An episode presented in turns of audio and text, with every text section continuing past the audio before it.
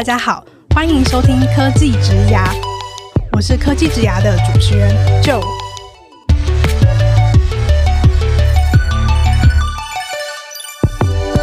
科技职涯是由 CakeResume 制作的广播节目，我们将会邀请在科技、数位等不同领域的工作者来分享他们的职涯故事和个人观点，一起来听听这些精彩的分享吧。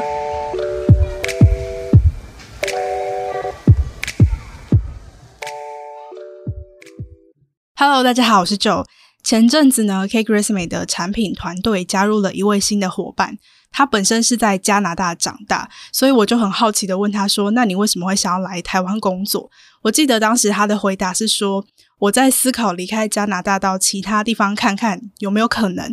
那对我来说的国外是亚洲跟美国这些地方。当时我发现我自己瞬间就被他说亚洲是他的国外这件事情吸引住了。虽然说他说的完全就是客观的事实，但我就忍不住觉得说他会自己先说明这个前提，让我很印象深刻。那这除了代表说确实他因为在加拿大长大，所以他看世界的角度是这个样子的，也代表说他可以同理眼前这群同事都是在台湾出生长大，所以可能会对于说他觉得亚洲是国外这件事情感到很陌生。那虽然这只是一件很小很小的事情，甚至根本也不影响我们当下在讨论的主题，但是我却很莫名的觉得自己学到了一些什么。那也许大家平常都会关注说台湾的人才要怎么到海外工作，可是可能不太会去想说台湾对于很多人来说其实也是一个海外工作的地方。所以在我们的日常当中，有不少来自东南亚的朋友，在这个对于他们来说是国外的地方工作还有生活着。那在今天的这集科技职涯中呢，我邀请到了关注东南亚移工议题的非营利组织 One Forty 的共同创办人凯翔，来跟我们聊聊他对于这个议题的观察，以及他如何以探究组织本质的观点来经营非营利组织。让我们先来欢迎他出场。Hello，凯翔。Hello，大家好，我是凯翔。那很开心今天可以上到科技之涯的节目上，然后来分享 One Forty 在做的事情，以及特别是有越来越多人好奇成为一个非营利组织的工作者的这一条路跟职涯。那希望可以分享一些呃实际的状况。嗯嗯，那首先呢，想要先请凯翔多跟我们深入一点去分享，说 One Forty 是一个怎么样的组织。One Forty 其实是我从大学商学院毕业以后创办的一个非营利组织。对，那当然现在其实已经有一个完整的团队了。我们的全职加兼职的伙伴大约有三十位，今年是第八年。那 One Forty 在台湾关注的就是像刚刚舅所说，就是在台湾的东南亚移工，特别是以教育的角度去切入。对，那其实更大的层次，我们在思考的是怎么样子让台湾成为一个能够去面对不同国家、不同语言，甚至是不同文化的人们去共处，然后真的让台湾可以成为一个多元友善的社会。那这个是对于 One Forty 来说的一个很大的命题，我们也一直在用一些新的方式去努力。嗯嗯，那为什么会叫 One Forty 呢？在二零一五年我们成立的时候，那个时候全台湾的东南亚移工，包含来自印尼、越南、菲律宾和泰国，大约有五十八万人。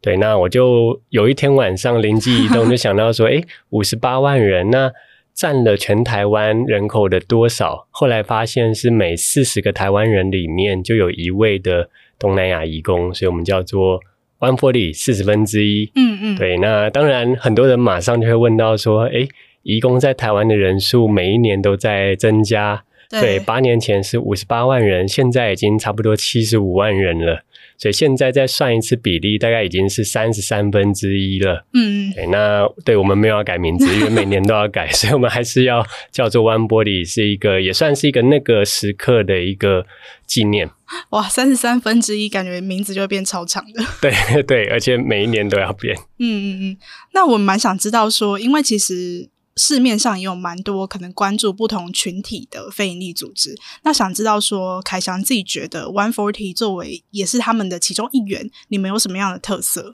我们关注的是东南亚移工的这个议题。那这个议题其实在过去是一般人，特别是年轻的世代比较少去关注的一个社会议题。那比如说大家想到。可能关心社会，可能会从呃环保啊、偏向教育、流浪动物、性别平等，那这一些所谓更主流的议题。对，但是移工却是过去大家比较少人在关注的。那这也是为什么，其实我们看见说，One Forty 很试着去希望把一个比较少被人关注，但却又是跟大家生活息息相关的一个议题，希望可以被更多人去认识。那我们很希望透过一些媒介，包含怎么样子去想到一些让大家觉得这个议题跟我有关，跟我有连结。甚至是用一些更专业、更创意的方法，透过去呃说故事，透过摄影，透过艺术，透过展览，让大家觉得这并不是一个好像门槛很高、很严肃的一个议题，而是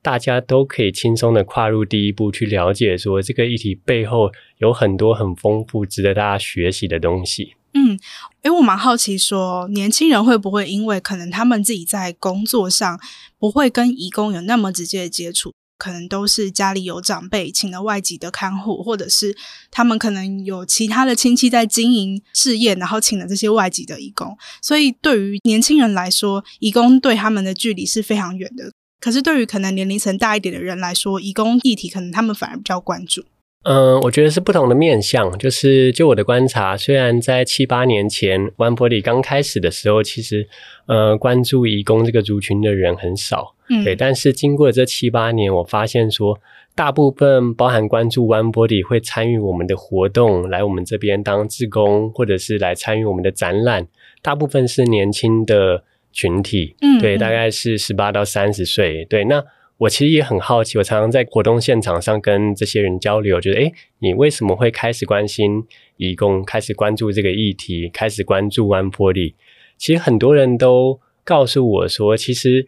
他们从这些义工的故事里面看到了很多共同点，就是原本我们会以为我们跟义工是很不同的，嗯嗯，但是当我们实际上去了解的时候，其实每一个人也都是为了有更好的生活。然后不只是自己有更好的发展，也为了家人，也为了，也许有些人是为了自己的孩子，那愿意要出国去工作，出国去发展。对，那其实很多的台湾人其实也很希望到国外去工作、留学，甚至是交换学生、打工度假。其实背后的本质是一样的，只是说大部分在台湾的这些移工，他可能很多时候是。被选择的就是家里面需要他，那因为这样子经济跟比较贫穷的环境，即便他从来没有出过国，人生中买了第一张机票就来台湾待了六到八年，但是他背后在国外会遇到的这种文化的冲击、语言的不适应，跟在种种的困难里面，他还是要去鼓起勇气，然后很乐观的去呃面对未来。我觉得这些都是。很多的年轻朋友在跟这些义工互动的过程中，去找到的一些共鸣。哦，原来如此。那目前 One Forty 的团队有哪些不同职能的成员？为什么会觉得说需要这些角色存在？在讲成员的职能的时候，我可以先稍微介绍一下 One Forty 现在在做哪些事情。其实我们大概有两大主轴，对，第一个是义工教育，所以我们有义工学校。对，那义工学校可以让义工在这个义工学校里面学到语言，学到金融理财、文化适应，甚至是一些更软性的 empower 他们的一些，包含透过摄影来就是说故事，或者怎么样子去增加自信。对，那这是我们在义工学校包含实体的课程，跟我们有很多的线上的课程的一个计划。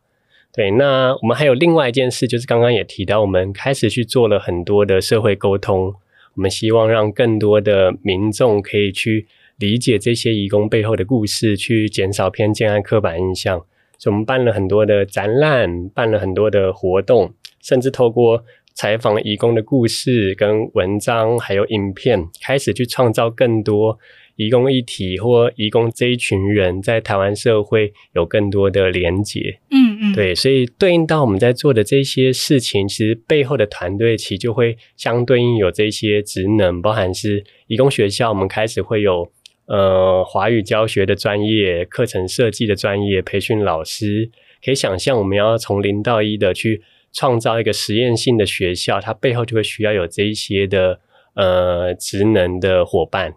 对，那再来在呃社会沟通上面，我们叫做大众倡议，其实它跟我们在企业里面的行销或做品牌，其实也是一样的概念，只是说对于非营利组织来说，我们卖的不是一个产品或服务，我们是在诉求一个理念，那这个理念要去让大家从知道我们到感兴趣，到最后愿意用行动支持我们，它其实也是照这个行销的漏斗在走，所以我们其实也有很多的包含从品牌行销的伙伴。那社群内容的伙伴，甚至是对外募款的伙伴，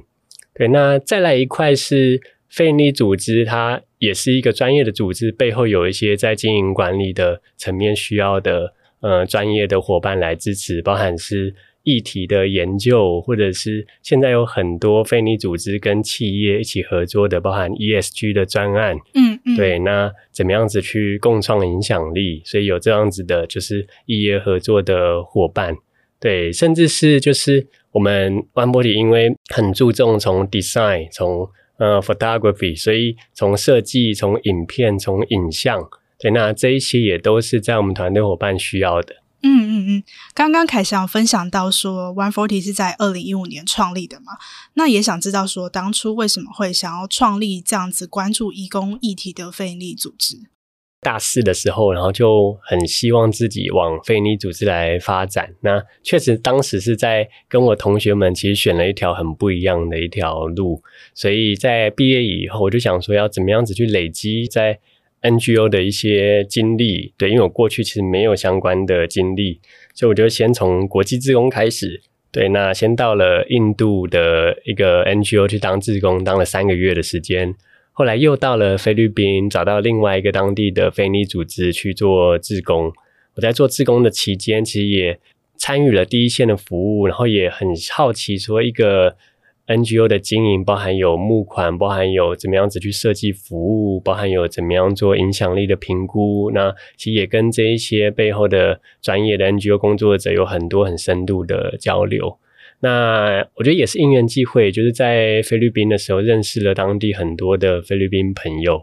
他们知道我从台湾来了以后，很多人会告诉我说：“啊，我的妈妈，我的。”远房亲戚也在台湾工作，嗯，甚至他们自己在未来也想要来到台湾工作，这里变成是一个他们未来出国的一个目标，希望去改变自己人生或者改善生活的一个好像充满了梦想的一个地方。对，所以我从菲律宾回到台湾以后，我就真的开始去联系，去找那些。呃，我在菲律宾朋友的亲戚在台湾呢，那个时候是我第一次在台湾跟这些义工互动，也才有机会去听到这些义工的故事。一开始想象的并不是要怎么去帮助这一些义工，而是我很被这些义工在跨国的旅程中的这一些他的经历，然后他的勇敢的尝试，那我觉得很启发到我自己。那一方面，但是又看到了整个，比如说打开新闻媒体，看到有很多大家对于移工的偏见或刻板印象这些负面的新闻，我很希望有机会把更多真实的这些移工的故事有机会去传播出去。其实就是那样子的一个起心动念，以及说，呃，为什么会一开始有移工学校，就是因为我听到很多的移工，他们说他们很努力在台湾存钱，希望有一天回到自己的家乡可以去。开店或者去找工作，那可能想要开一个餐厅、开咖啡厅、开一个服饰店。对，那我就突然想到说，我大学是商学院毕业的，嗯，原本以为我好像呃越走越远，越走越偏了。但是在那个 moment，我突然感受到，如果我可以呃运用过去的这些专业，然后让移工在台湾可以多做一些准备。去认识一些很基础的开店会需要知道的一些概念，怎么样子去计算成本，然后利润，嗯，怎么去算损益平衡，怎么有一些基础的行销的概念。那我觉得这是一件很有意义，而且在当时在全台湾没有人在做的事情。嗯嗯，对，所以其实就是看到了一个需求，看到一个自己觉得有点兴奋想做的事，然后就开始来号召一群伙伴开始来做，也是在做的过程中。慢慢发现这件事情，大家都觉得很有意义。那也有更多、更多、更多的义工有这样的需要，然后才会觉得说，好，我们正式的来成立一个组织，然后长久的走下去，而不是只停留在一个短期的公益计划。嗯嗯。有一个感受是，我有机会透过我的工作参与大家的人生，甚至是有机会去让每一个人的生活变得更好。我觉得是很幸运，有机会参与这样子的过程。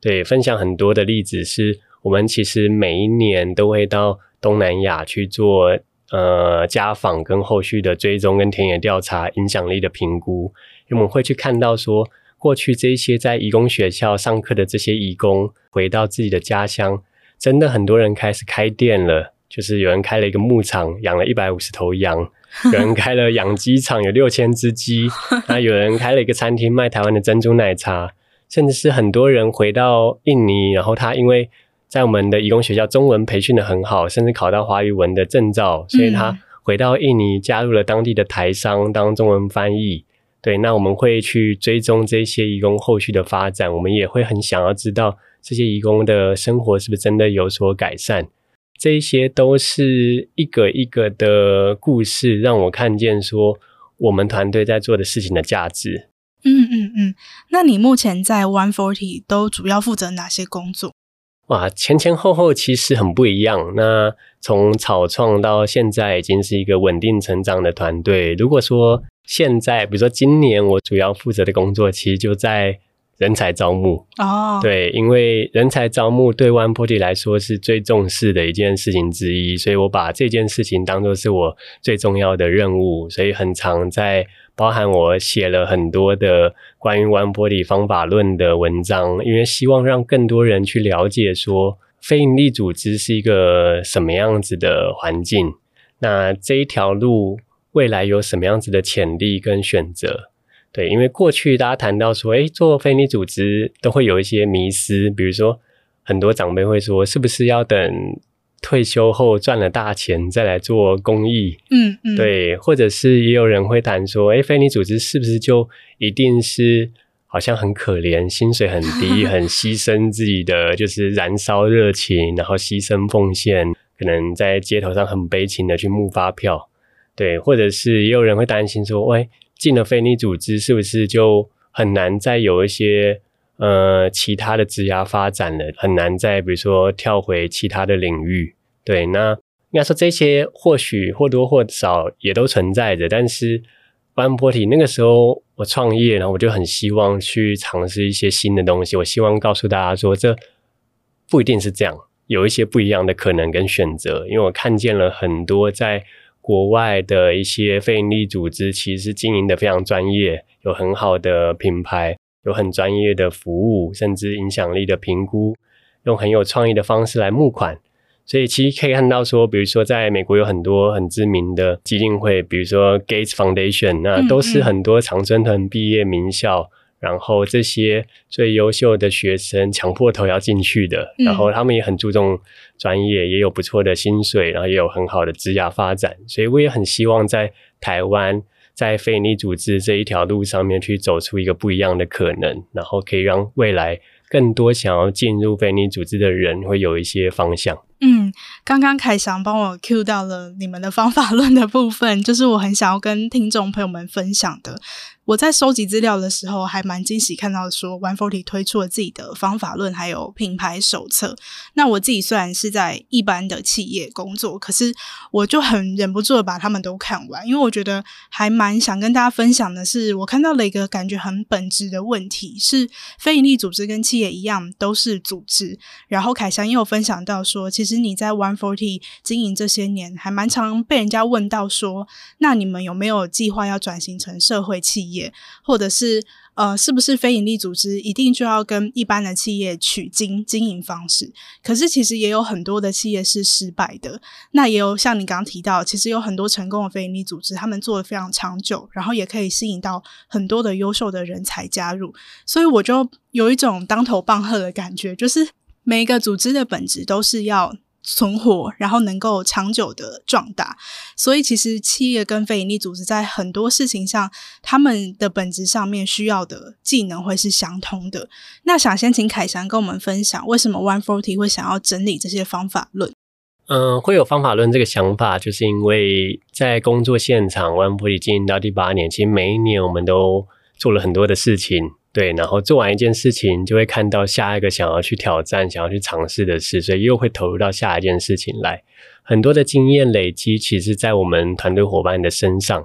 对，但是其实观察到一个需求是，越来越多人对于 One Body 的呃，并不只是 One Forty 关注的这个移工议题，或者是我们做的服务计划或行动有兴趣，也有另外一块是。因为我们从我们每一年的那个实习生跟志工报名，都会要大家填一些你为什么想要来申请。发现有越来越高的比例的学生或者是呃工作者开始有兴趣的是，诶，他们好奇 One Forty 背后，他们看起来 One Forty 是一个呃品牌做得很不错的组织，然后整个从组织文化到背后的呃经营理念跟策略，甚至是我们背后怎么来看待。就是我们的人才这件事情，其实他对我们的品牌背后很感兴趣，所以在今年我们就发起了一个 campaign，叫做 Inside One Forty。嗯，对，那去谈说，诶，我们的团队我们怎么思考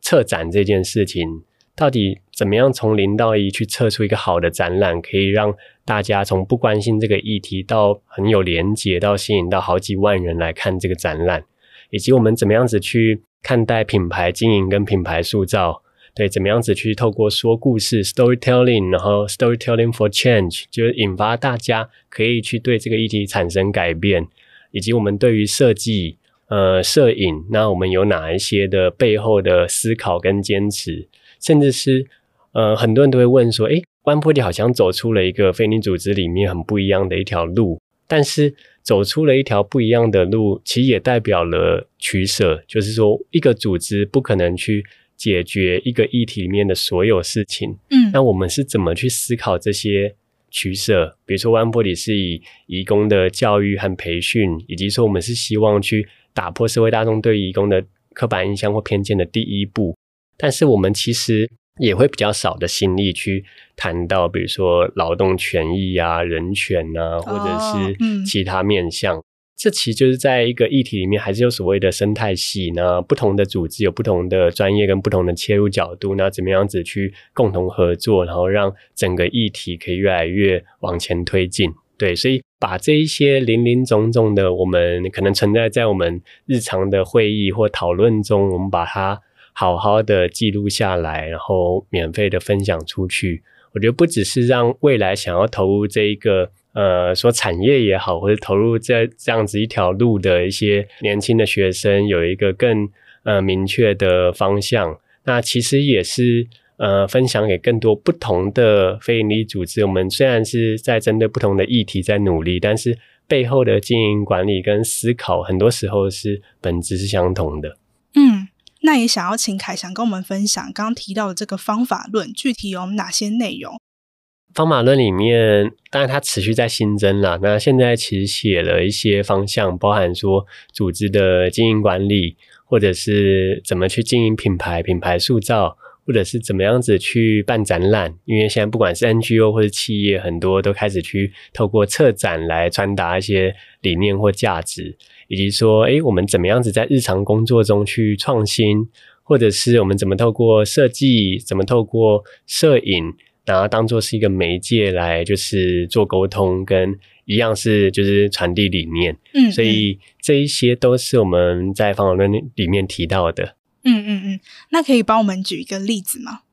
我特别印象深刻的是谈到创新的这一个主题，就是说，其实它当然完全不分在 NGO 里面或者是在企业里面。那对 One Forty 来说，其实我们因为面对一个模糊的议题，也许它里面有很多没有人做过的事情，我们一直是用一套创新的方法在尝试。它是类似 Lean Startup，就是怎么样子去快速的去倾听义工的需求，然后找到背后的 insight，然后开始去呃尝试一些小行动、低成本的小行动，去测试说，哎，这是不是义工想要的？然后再找到那一个真的可以去呃扩大影响力，然后去发挥出来，所以变成是一个完整的计划。对，那套用在每一个人在不同的工作里面，其实我们也谈到说，每一个人的工作里面有方方面面。那有一些事其实已经是持续累积的，已经证明有成效的工作内容。那它的方向比较是怎么样持续优化。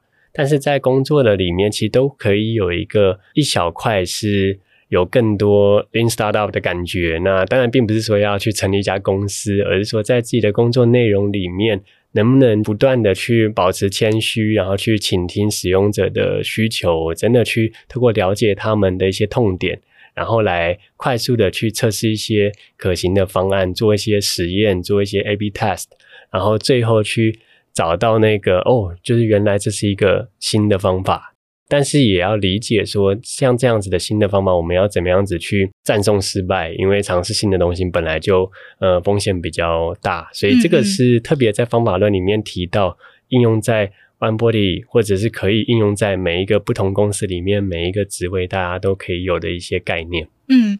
说到创新，其实很常会让人担心的，就是像你刚刚讲的，如果失败之后怎么办？然后我在这个方法论的内容里面也看到一个蛮印象深刻的论点，是说在 NGO 或是 NPO 工作，其实比一般企业难得多，因为企业可能最大的目标就是获利嘛。但是在 NPO 或是 NGO 工作的人，他需要考量的是综合的指标。能不能请凯翔再多跟我们分享何谓综合的指标？对，这是 NGO 工作者的一个挑战。对，那这个挑战其实也包含了更呃复杂的衡量，因为就像刚刚就讲到的，就是在公司里面，其实只要我能够赚更多钱，那当然是用合法的方式赚更多钱，那一定是表现得更好。对，它就是一个成功指标。嗯，对，但是在非营利组织里面。钱只是我们其中一个募款的来源，我们要去募款，所以募到越多钱，也当然代表我们有越多的资源。但是我们并不只是去针对募到多少钱来看而已，而是呃每一个 NGO 都要去解决一个我们想要去解决的社会问题。对，那这些问题要怎么样子去衡量？比如说社会上对于移工的偏见和歧视有没有减少？嗯，嗯，我们要去衡量。移工经过了移工学校，他们的生活有没有改善？对，那这个生活改善又有很多，是从薪水吗？从他自己跟家人的关系吗？或者是他的，比如说来到异地的文化适应跟心里面的感受，甚至是我们谈很多 empowerment，就是哇，这一些移工他。可能过去是对自己比较没有自信，做的是比较低阶劳动力的工作。那他有没有更有自信？有没有更勇敢的去说出自己的故事？嗯，对。那这些方方面面，甚至是很多 NGO 会谈到法规的倡议，能不能有更嗯、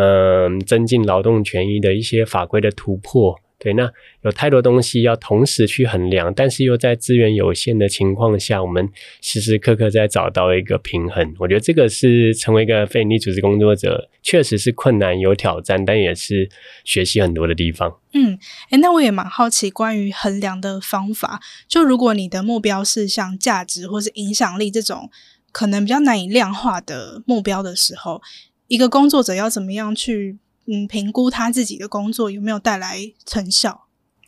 嗯、呃，这其实分成两个层次来谈，就是一个是从整个组织的层次，我们会有一个整个组织的社会影响力的评估，每一年我们会有影响力的报告，因为确实是承接了很多捐款人的期待，我会捐款给你，嗯嗯，希望你可以去促进这个社会变得更好。对，那要什么样子变得更好，就是一个这整个组织的一些成果了。对，那就像刚刚讲的，不只是我们今年募款募到多少钱而已，而是真的有去产出一些社会影响力，对，推动正面的改变。对，那第二个层次是回到每一个个人的工作，对，那当当然就是每一个工作它还是有工作的职位，所以我们在组织管理里面，其实还是会有所谓的就是绩效评估的系统，那甚至结合到每一年的组织的目标设定 OKR，那这都是一些协助检核的地方。对，所以比如说我如果是做募款，那那我当然在成效上还是可以看说，那我今年的募款的状况，或者是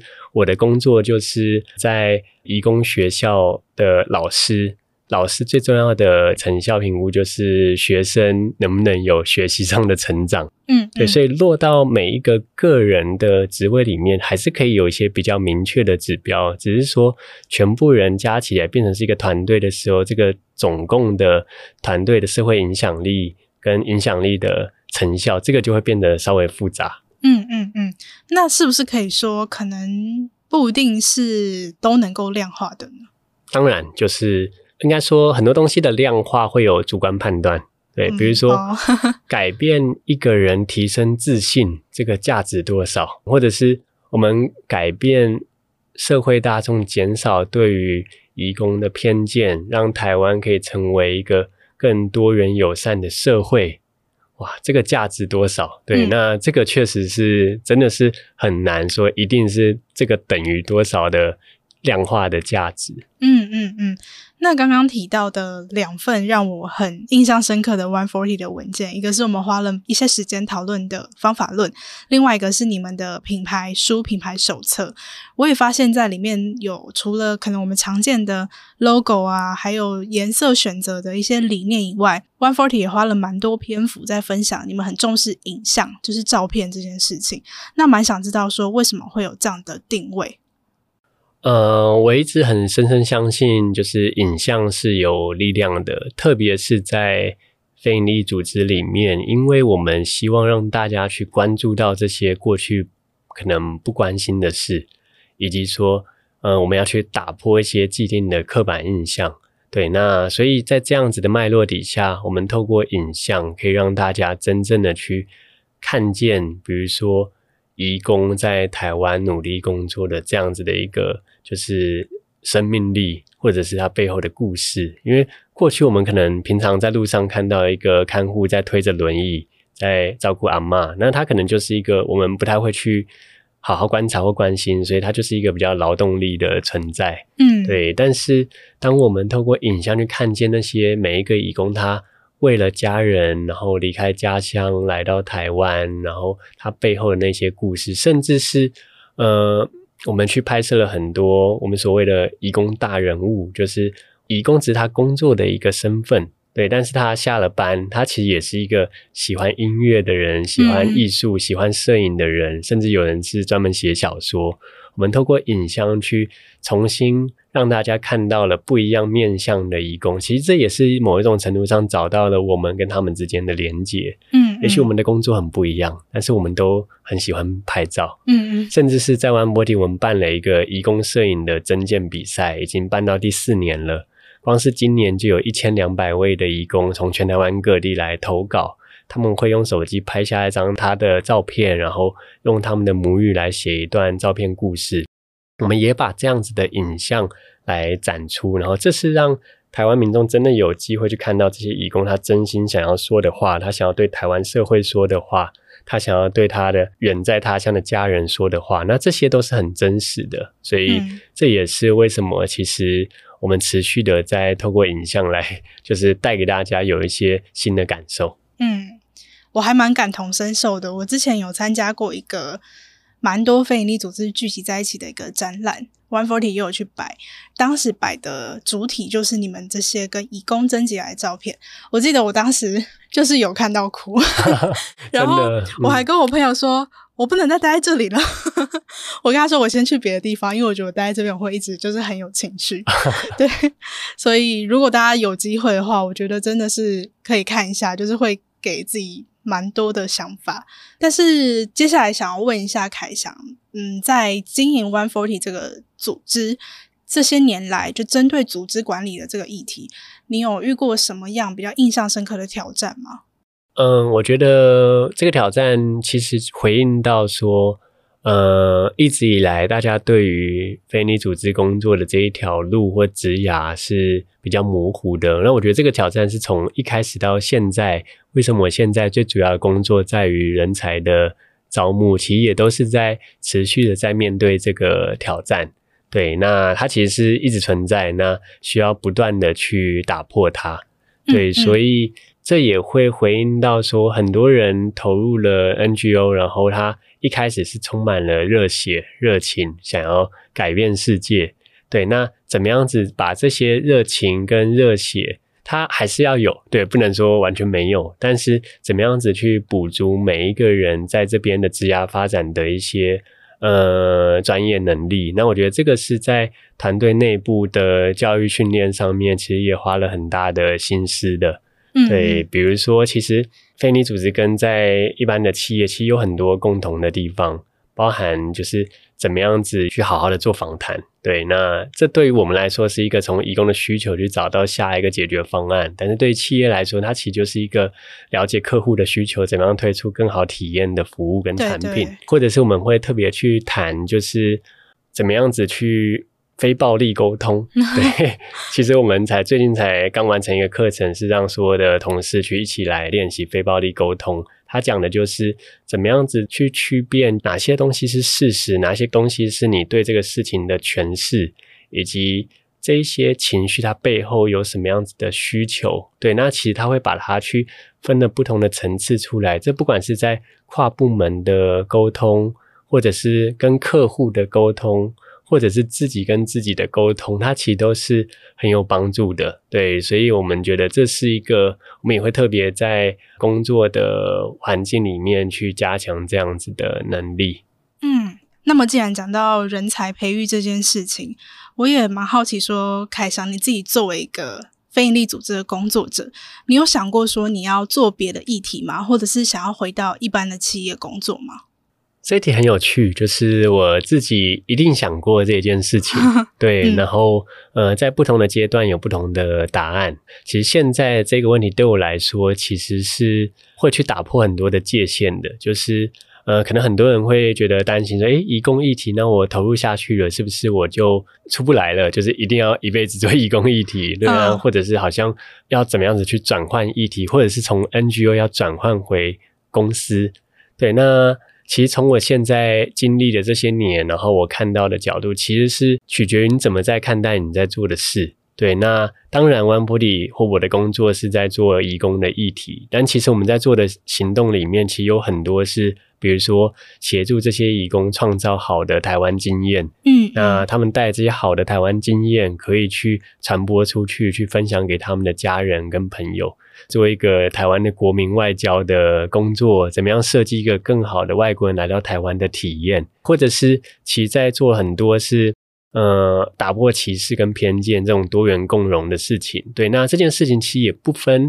到底是移工还是其他的群体，我们一直在尝试怎么样子让大家更有同理心的去接纳，或者是去看见这些不同国家、不同语言、不同种族、不同文化。那它其实是跨族群的，嗯，所以从这样子的角度想，里面有很多很多可以去尝试的东西，对，所以我并不会觉得说，哎，想要去做其他议题，而是现在在做的事情本身，用不同的视野去看待它，它其实就是一个很多面向的东西了，对，甚至是有时候我也觉得，像我们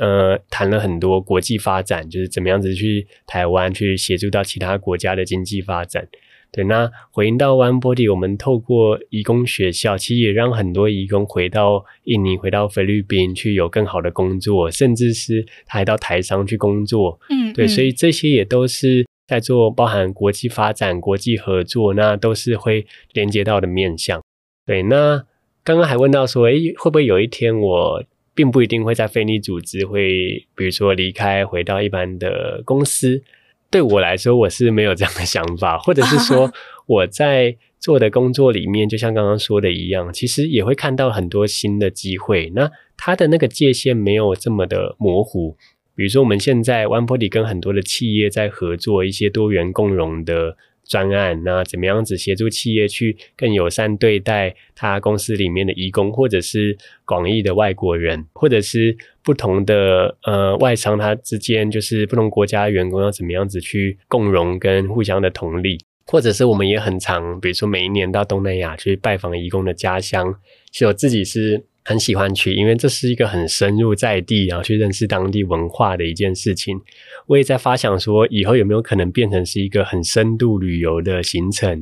不只是团队伙伴可以去东南亚这些移工家乡去拜访，而是开放成是一个大众都可以参与的行程。对，嗯嗯，所以这些都在我的工作里面。你可以说它是在 NGO 的工作，或者是他其实也是一个不同面向的工作，其实那个界限没有这么的呃笃定。对，那当然除了我以外，其实也举一些例子，就是很多过去在140的同事，那他们离开140，有些人去呃国外去读研究所，那有些人其实回到，比如说像去联合利华做 marketing。对，或者是有人回到电商去做 CRM，对，顾客关系管理，对，那其实这都是呃，我觉得在这边训练的核心技能是一样的。那甚至是在非营利组织有了不同于以往的对于这个市场或对于这个世界的见解，那这些能力可以套用回在一般的企业里面。所以我觉得这个是呃，从我的角度，其实大家可以。呃，越来越不用担心的。嗯，刚刚提到那个东南亚深度旅游的例子，我觉得很有趣。它结合好多东西哦，就是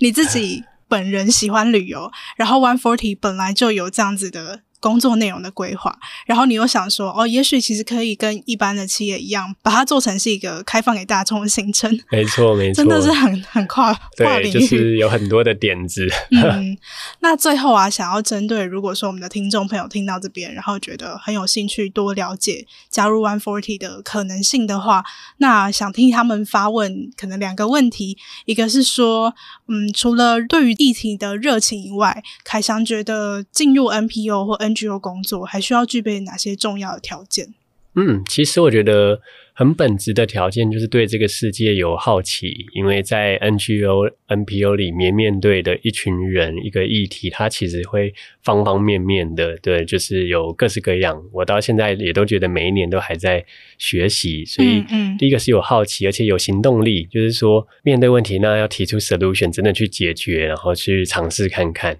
对，那当然他也需要。很强的学习力，因为就像刚刚讲到，他在 NGO 里面有很多需要思考，或者是没有很明确的标准答案，那要不断的去思辨，那这个是思辨力。对，那最后就是呃，要怎么样子去转化，就是说我在这个工作职位上累积的专业，那其实要怎么样子去跨界，比如说跟不同的产业去合作，然后或者是去突破同温层，这个是在推动一个社会改变很重要的能力。嗯嗯，对，那其实回到最后，其实刚好 One Forty 现在也在增才，对，那团队也要进入到下一个阶段，我们开了很多的不同职位的职缺，这些职缺也刚好都有在 CareErsMate 上面就是露出，所以大家有兴趣的话，也都可以到呃网站上面去看看。嗯，你回答了我第二个要问的问题，就是你们现在刚提到在招募嘛，那有哪些领域的人才呢？其实我们这次招募的面向蛮广的，包含说我们有呃品牌行销跟呃内容行销跟社群的相关的工作，对，那我们有研究类型的工作，对，那研究类型它并不是指很多学术的研究，而是说我们那个职位叫做创新研究的专员，那其实就是怎么样子去从访谈找到需求，去研究一些新的。服务或新的领域的可能性，对，那这个是一个研究专员。呃，其实我们还有招募，比如说像影像的工作者，透过呃影片去就是传递我们的理念，以及说我们也有招募一些有一些特殊技能，比如说呃我们义工学校里面的老师要会菲律宾文，对，那或者是我们也在招募一个叫做募款的专员，就是让我们就是可以持续的从。呃，一般的民众或者企业里面去争取一些就是跨界的合作，然后募集资源，所以这些都是我们这一次有不同的工作类型的面向。那如果大家对于加入 One Forty 有兴趣的话，都可以到 CareErsMate 上面浏览或者是应征这些职缺。那我们今天的访谈就先到这边。其实大家如果有长期在听科技职涯的话，应该有发现我们近期多了蛮多可能跟非营利组织合作的访谈。那我自己也觉得都有一些想法上面的。成长吗？或者是跳跃？就是像我一刚开始跟 TFT 合作的时候，我可能会从人才的角度去问他们说：那到底加入 TFT 可以学到什么东西？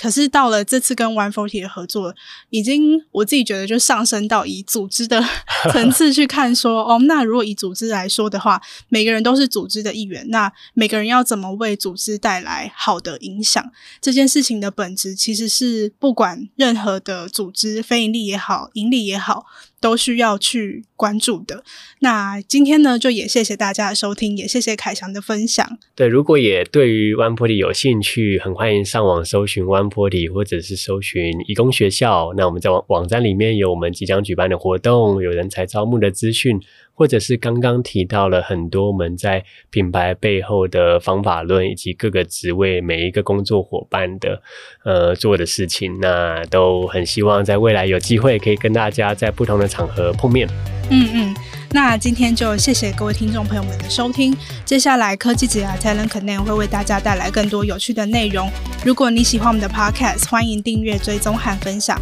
也欢迎到科技职涯的 IG CakeResume 一点 Podcast 和我分享你的想法。我是 Joe，大家下次见，拜拜，拜拜。